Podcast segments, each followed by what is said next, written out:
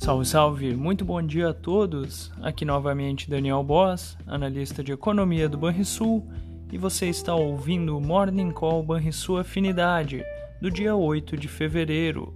Lá fora, as bolsas operam sem direção única, com o mercado futuro americano em baixa e os índices europeus em alta.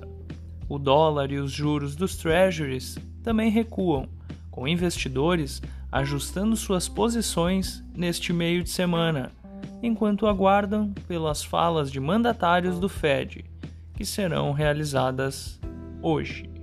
Na véspera, as bolsas de Nova York e os juros dos Treasuries fecharam com ganhos generalizados, enquanto o dólar recuou ante moedas fortes, após fala de Jerome Powell, onde o chairman do Fed reafirmou que os Estados Unidos estão no início de um processo desinflacionário.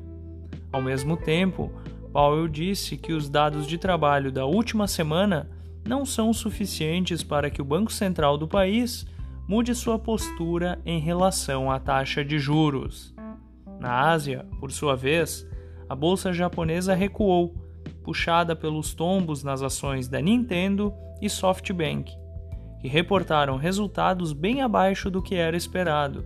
Na China, a bolsa de Xangai também caiu, com investidores realizando lucros após otimismo dos últimos dias com notícias sobre a retomada da atividade no gigante asiático. E essas foram as notícias internacionais. No Brasil, as perdas dos ativos internacionais nesta manhã, sobretudo no mercado americano, poderão pressionar o Ibovespa o dólar e também os juros futuros na abertura dos negócios. No entanto, o persistente avanço do preço do petróleo poderá servir como contraponto. A ver. O risco fiscal do país seguirá no foco em meio às discussões no governo em busca de consenso político em torno da proposta de reforma tributária. A ofensiva contra o mandatário do Banco Central começou a motivar parlamentares a protocolarem requerimentos e convites para que Roberto Campos Neto esclareça a sua atuação frente à autoridade monetária. Também estaremos atentos a isso. Fechamento do mercado. O dólar encerrou a terça-feira com alta de 0,5% aos R$ 5,21. O Ibovespa caiu 0,8% aos 107 mil 729 pontos. Já o S&P 500 subiu 1,2% aos 4.163 pontos.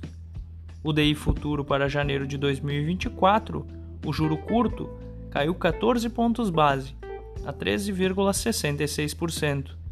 E o DI futuro para janeiro de 2028, o juro longo, subiu 4 pontos base, a 13,18%.